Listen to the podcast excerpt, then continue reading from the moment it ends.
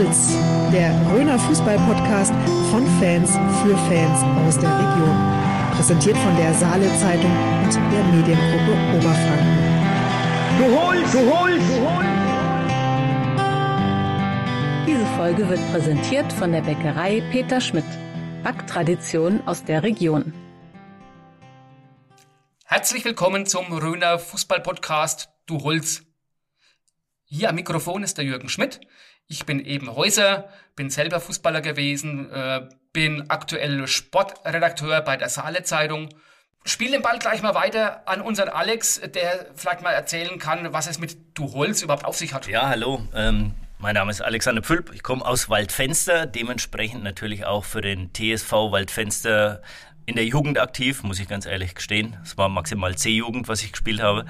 Ähm, was hat's mit dem Podcast Du Holz auf sich? Ja, wir wollten einfach eine neue Plattform bieten für die Saale Zeitungsleser, aber natürlich auch alle anderen hier in der Region, ähm, wo es wir uns mit dem Thema Fußball auf regionaler Ebene beschäftigen, über den Profifußball hört man so viel, liest man so viel und wir wollten einfach die, den regionalen Fußball hier in der Gegend Main-Rhön ein bisschen in den Vordergrund ähm, heben. Ja, und Podcast ist ein sehr angenehmes Format. Ich persönlich höre selber auch viele Podcasts im Auto.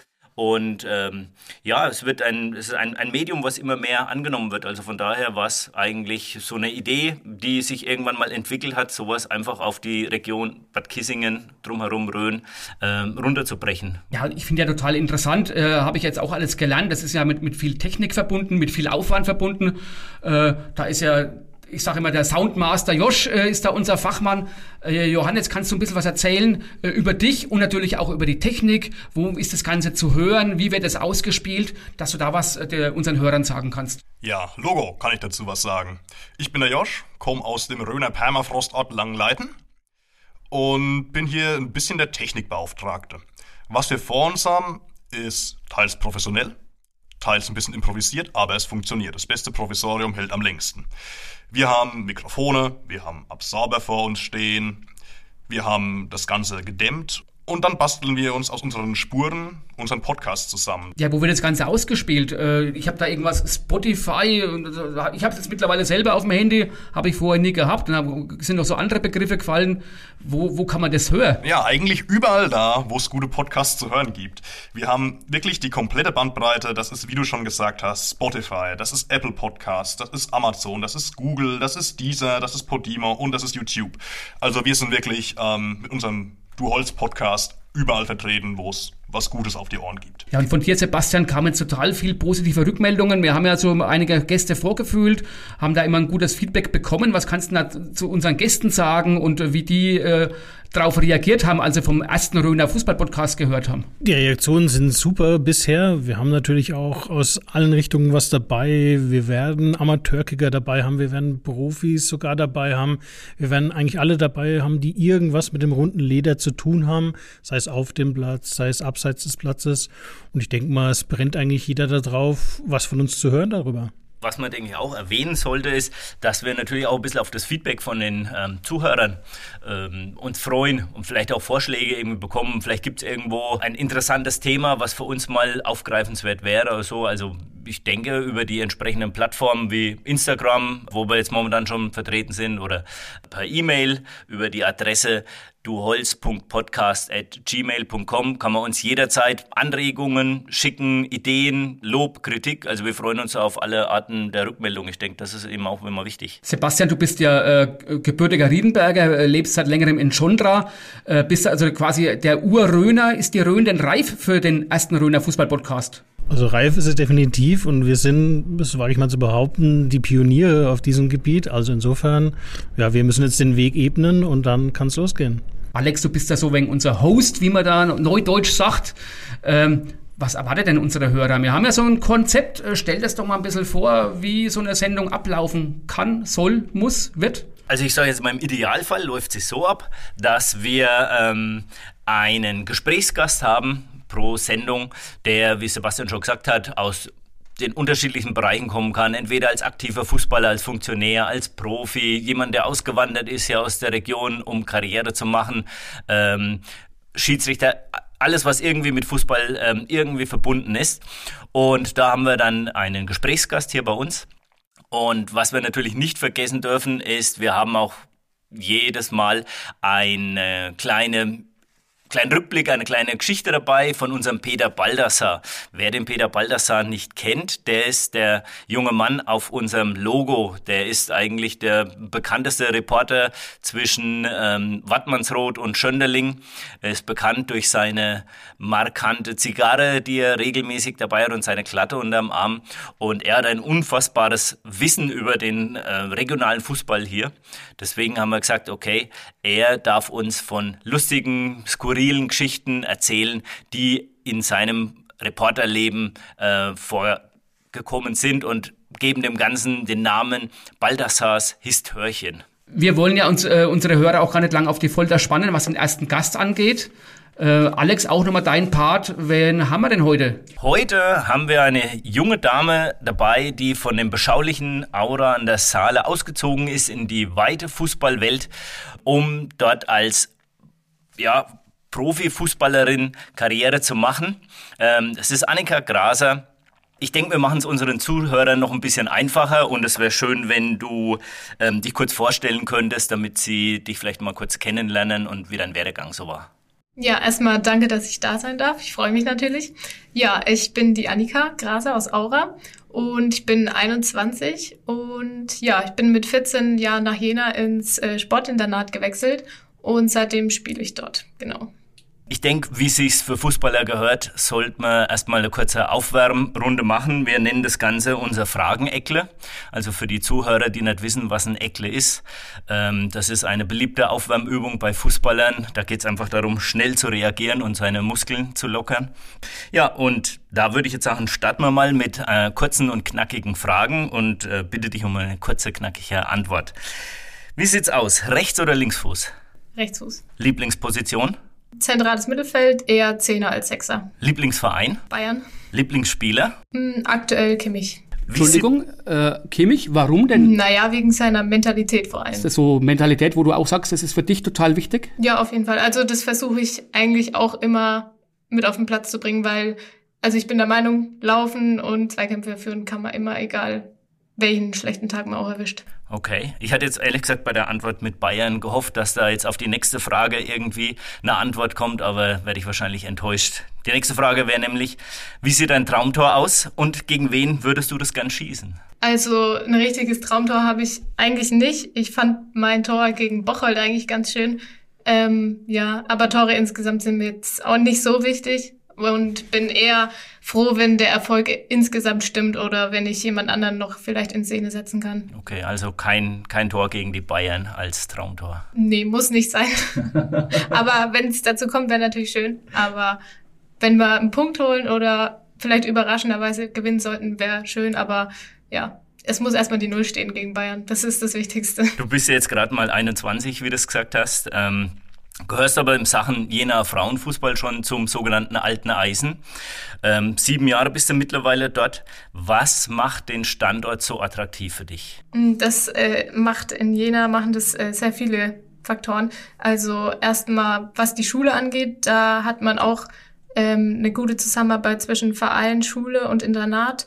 Ähm, deswegen habe ich mich damals auch dafür entschieden und da hat man auch insgesamt sehr kurze Wege. Also Internat, Schule ist direkt nebeneinander und auch ein Katzensprung dann zum Sportzentrum. Und ja, die ganzen kurzen Wege spiegeln sich eigentlich in Jena komplett überall wieder. Und ja, deswegen äh, ist Jena einfach ein attraktiver Standort und insgesamt auch eine sehr familiäre Atmosphäre im Verein. Und das macht es jetzt auch nach unserem Aufstieg für viele andere Spielerinnen attraktiv und ja, deswegen kommt man auch nicht so richtig los von Jena, weil man eben auch äh, immer für längere Zeit mit vielen anderen zusammenspielt. Für viele ist ja, die sich mit äh, Frauenfußball beschäftigt haben, ähm, war ja der Begriff FF ähm, USV Jena ein Begriff, aber jetzt kickst du ja für den FC Karl Zeiss.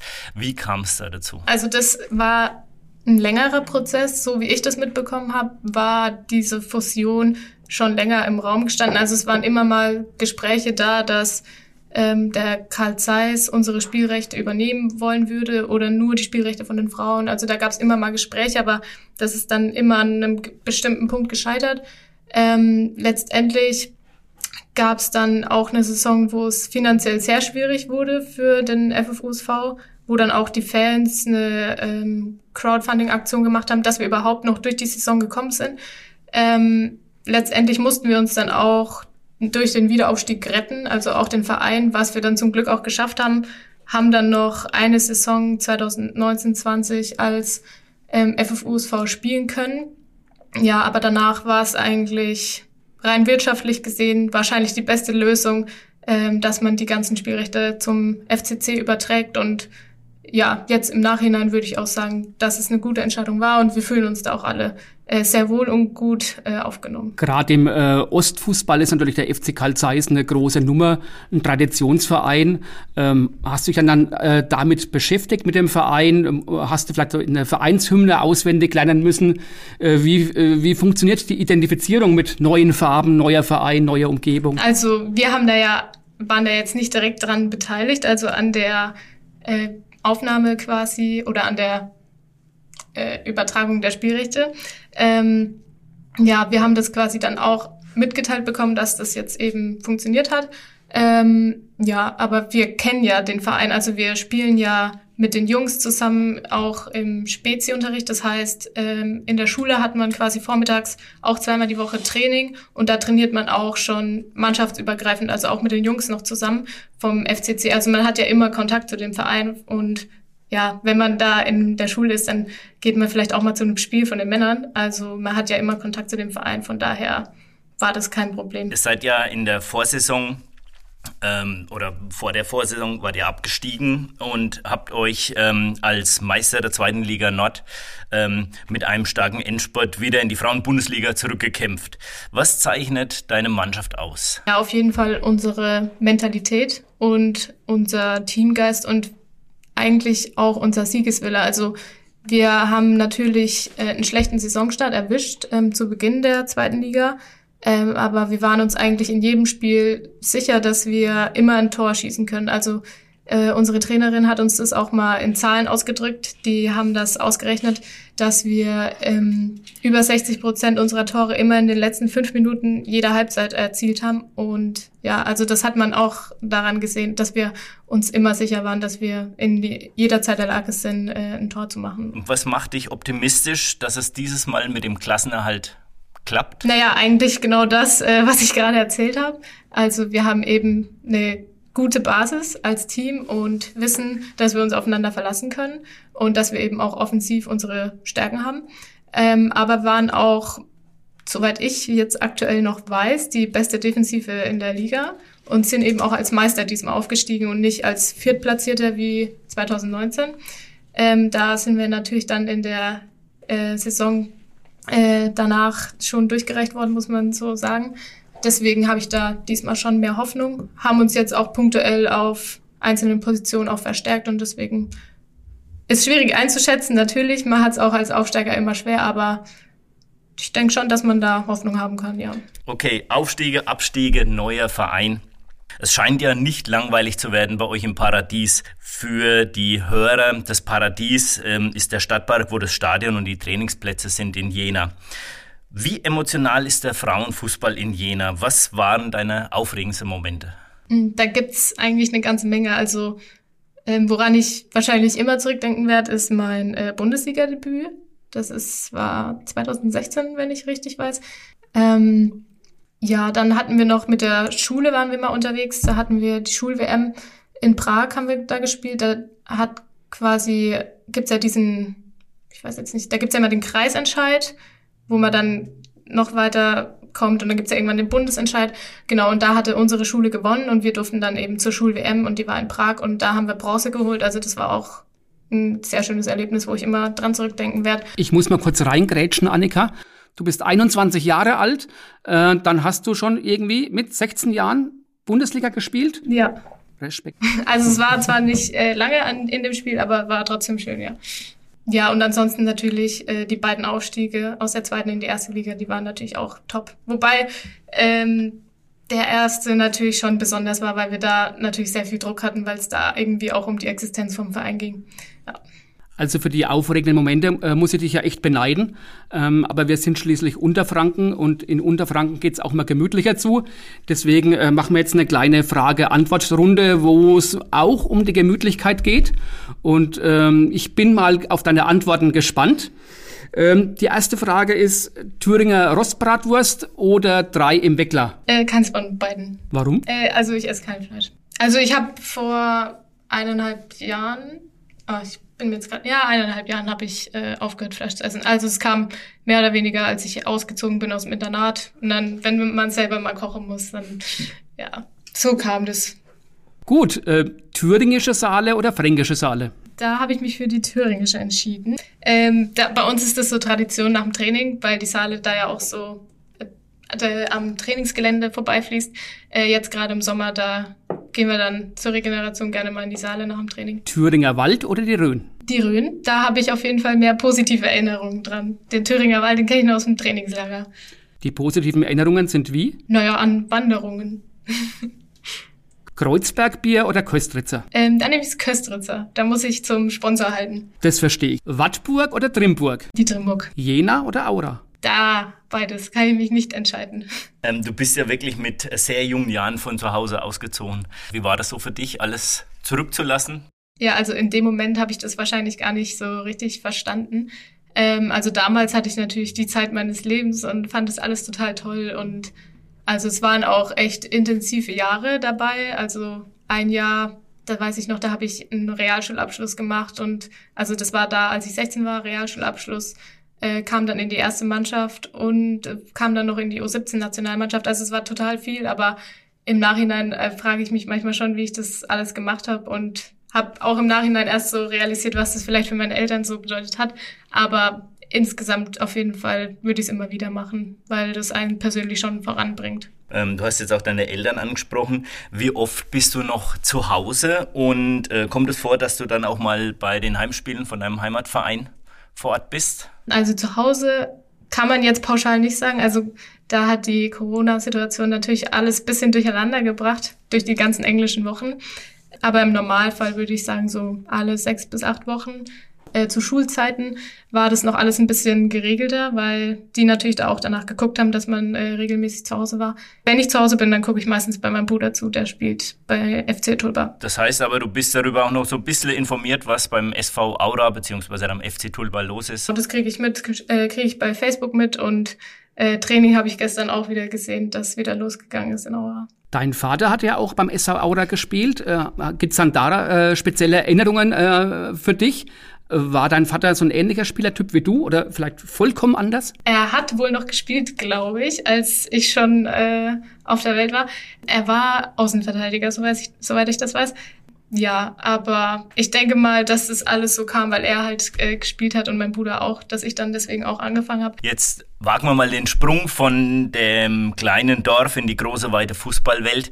Ähm, wie intensiv hast du die EM bislang verfolgt? Ähm, also ich habe schon einige Spiele geguckt auch als ich jetzt im Urlaub war, ähm, ich war in Kroatien, habe ich natürlich auch die kroatischen Spiele ein bisschen verfolgt, aber von denen war ich ein bisschen enttäuscht, muss ich sagen. Kann man sich bei so einem EM-Spiel auch bei den Herren was für sich selbst rausziehen? Ja, also wie gesagt, jetzt in der Pause bin ich da eher entspannt, muss ich sagen. Also ich gucke dann eher als Fan zu und ja, wahrscheinlich sehe ich manche Situationen dann auch falsch und habe da dann ein bisschen die Deutschlandbrille auf und äh, ja, aber bei anderen Spielen äh, denke ich mir dann schon, ja, hat er gut gemacht oder hm, würde ich vielleicht anders machen. Aber ja, insgesamt kann man da natürlich schon was mitnehmen, aber das sehe ich jetzt eher entspannt und genießt es. Das heißt, als Fan ist dann, ist, ist dann auch mal ein Bier erlaubt, äh, ein Köstritzer vielleicht äh, und Knapperzeug? Oder bist du dann schon so oder musst vielleicht sogar so professionell auftreten, äh, dass du dann sagst, naja, dann ist es ja dann vielleicht doch äh, höchstens ein Radler? Ja, ein Radler ist auf jeden Fall schon mal drin jetzt in der Pause. Aber ja, die Pause ist ja jetzt leider auch schon wieder bald vorbei. Aber ja, beim Deutschlandspiel kann man das schon mal machen, denke ich. Bei den TV-Übertragungen jetzt bei der EM waren ja vergleichsweise viele Frauen ähm, im Einsatz als Moderatorin oder als Expertin. Zum Beispiel ähm, Almut Schuld. Hast du schon mal gegen die gespielt? Ja, äh, das war jetzt Ende der Saison, äh, hat sie bei der U20 von äh, Wolfsburg äh, mitgespielt. Da, um wieder reinzukommen, hat sie da gehalten, genau. Welche gegnerische Spielerin generell hat dir bisher am meisten ähm, imponiert und warum? Mm, da würde ich sagen, die Alex Pop. Also ist schwierig, ähm, also ist generell ein bisschen schwierig, finde ich, die Frage, weil man ja, wenn man dann gegen äh, in der ersten Liga gegen die Spielerin spielt, dann noch ein bisschen zu denen aufzugucken, ist ja dann immer schwierig, weil das ja auch die Gegner sind. Ähm, aber ja, die Alex Pop ist schon sehr eine sehr besondere Spielerin, weil äh, sie auf dem Platz halt total eklig ist, aber halt auch sehr gefährlich. Aber sobald das Spiel äh, vorbei ist, ist sie eine total faire Spielerin und ja, das hat sie halt bei jedem Spiel so gezeigt. Äh, vielleicht auch für unsere Hörer nochmal, die Alexandra Popp ist also Nationalspielerin, äh, Stürmerin vom äh, VfL Wolfsburg ähm, war zuletzt verletzt, äh, wenn ich mich richtig erinnere. Äh, vielleicht da nochmal nachgehackt. Ähm, du sagst, die ist ziemlich eklig. Das heißt, äh, man muss vielleicht auch mal, äh, wenn man so gut sein will, auch mal fies sein, auch mal so ein bisschen, ja, äh, rücksichtslos? Oder wäre das jetzt zu hart ausgedrückt für dich? Naja, also auf, ich denke schon auf eine gewisse Art und Weise. Also das sind natürlich auch viele versteckte Fouls dabei. Äh, mal ein Tritt auf den Fuß, mal die Hand am Trikot, so dass es die Schiedsrichterin nicht sieht. Also das ist da alles dabei und das äh, zerrt natürlich dann irgendwann an den Nerven, aber das macht sie halt geschickt und naja, es, bei ihr kommt noch dazu, dass sie halt körperlich unheimlich äh, groß und wuchtig ist und da hat man dann, äh, haben viele Spielerinnen dann eben einfach einen Nachteil gegenüber ihr. Wobei ich ja sagen muss, ich generell finde ja solche Spielerinnen und Spieler, das gefällt mir als Zuschauer immer gern, wenn einer da keinen Zweikampf scheut und ähm, da Genaro Gattuso mäßig ähm, da auch mal in die Zweikämpfe geht. Also macht irgendwie als Zuschauer, kann ich jetzt als Zuschauer sagen, macht es irgendwie nochmal attraktiv. Ja, genau. Also ist ja völlig richtig. Ähm, bei ihr ist es eben dieses, dass sie die Gegner immer so reizt, bis, bis sie dann eben keine Lust mehr haben. Der Kimmich des Frauenfußballs. Weil du jetzt gerade Kimmich sagst, äh, bei den Männern in der Bundesliga ist es ja recht langweilig. Jetzt hast du gesagt, du bist ähm, oder du findest die Bayern gut und die haben ja mittlerweile auch das Dauerabo auf die Meisterschaft. Äh, aber auch bei den Frauen gibt's so eine Tendenz in die Richtung mit einigen reichen äh, Spitzenteams wie Wolfsburg oder Bayern München eben. Ähm, als wie krass empfindest du das Leistungsgefälle? Mm, also ist auf jeden Fall da. Das ist ja auch deutlich in der Tabelle zu erkennen. Also da war ja schon noch ein deutlicher Abstand dann auch zum Drittplatzierten. Ähm, ja, also das ist eigentlich auch kein Geheimnis, ja schon über Jahre hinweg so.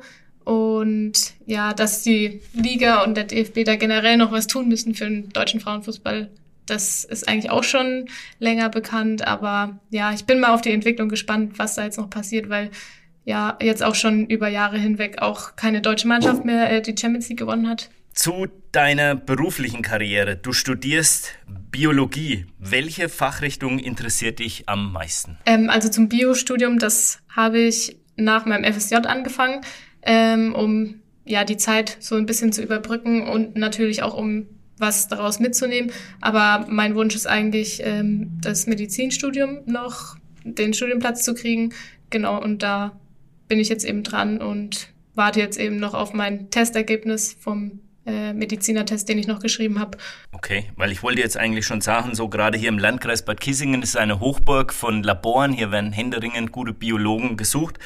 Ähm, aber dann ist ja vielleicht der Einsatz als Mediziner nach der Fußballerkarriere auf dem Land auch eine Option. Ja, wäre auf jeden Fall eine Option, könnte ich mir vorstellen. Ich frage mal vorsichtig, Medizinstudium, was für ein Abi-Schnitt hast du gehabt? Ähm, 1,7. Alle Männer hier in der Runde äh, erblassen gerade von Neid. Gut, Medizinerin, Biologin. Ähm, als Naturwissenschaftlerin geht man äh, ja immer sehr analytisch vor. Ist es beim Fußball auch so? Äh, steckt da vielleicht in dir eine zukünftige Trainerin? Also analytisch könnte ich jetzt schon bestätigen, ja. Ähm, nur Trainerin, also möchte ich jetzt nicht ausschließen. Äh, ich würde schon sagen, dass mir das Spaß machen könnte, aber also geplant habe ich es jetzt nicht. Ich habe schon einen Übungsleiterschein, ähm, den haben wir damals ähm, beim Abi quasi mitgemacht.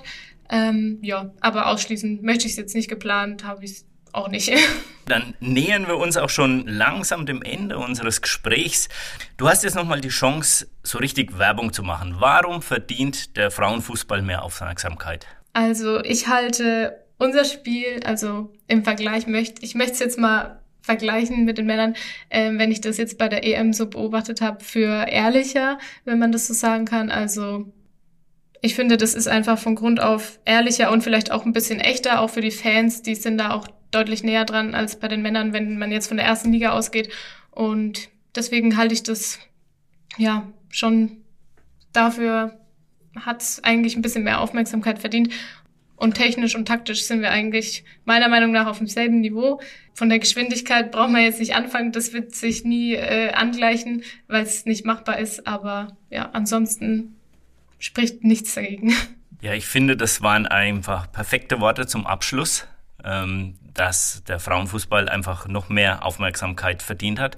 Herzlichen Dank, dass du ähm, hier als unser Premierengast dich auf dieses Experiment eingelassen hast und ähm, dir natürlich alles Gute in der Zukunft. Dankeschön. So, ich denke, das war ein sehr interessantes Gespräch mit der Annika Graser. Wir haben jetzt, wie bereits vorhin angekündigt, Balthasars Histörchen der Peter als alter Fußballfachmann hier aus der Region wird uns mit seinen Geschichten und Anekdoten aus dem Reporterleben unterhalten. Die erste Geschichte handelt von einem Landesligaspiel in Großbadorf, bei dem ich an der Eckfahne stehend äh, beobachtete, wie der Ball von einem gegnerischen Abwehrspieler über den Fangzaun hinaus ins Brennnesselfeld geschlagen wurde. Der Großbadorfer Spieler Stefan Mühlfeld wollte den Ball holen. Ich habe mich für ihn allerdings geopfert, weil ich eine lange Hose anhatte und außerdem ungefähr wusste, wo der Ball gelandet war. Hatte allerdings meine Zigarre in der Hand, die ich dem Stefan in die Hand drückte und holte den Ball. Bei meiner Rückkehr fand ich den Stefan im Gespräch mit dem Schiedsrichter Eichelsdörfer aus Kämmern vor.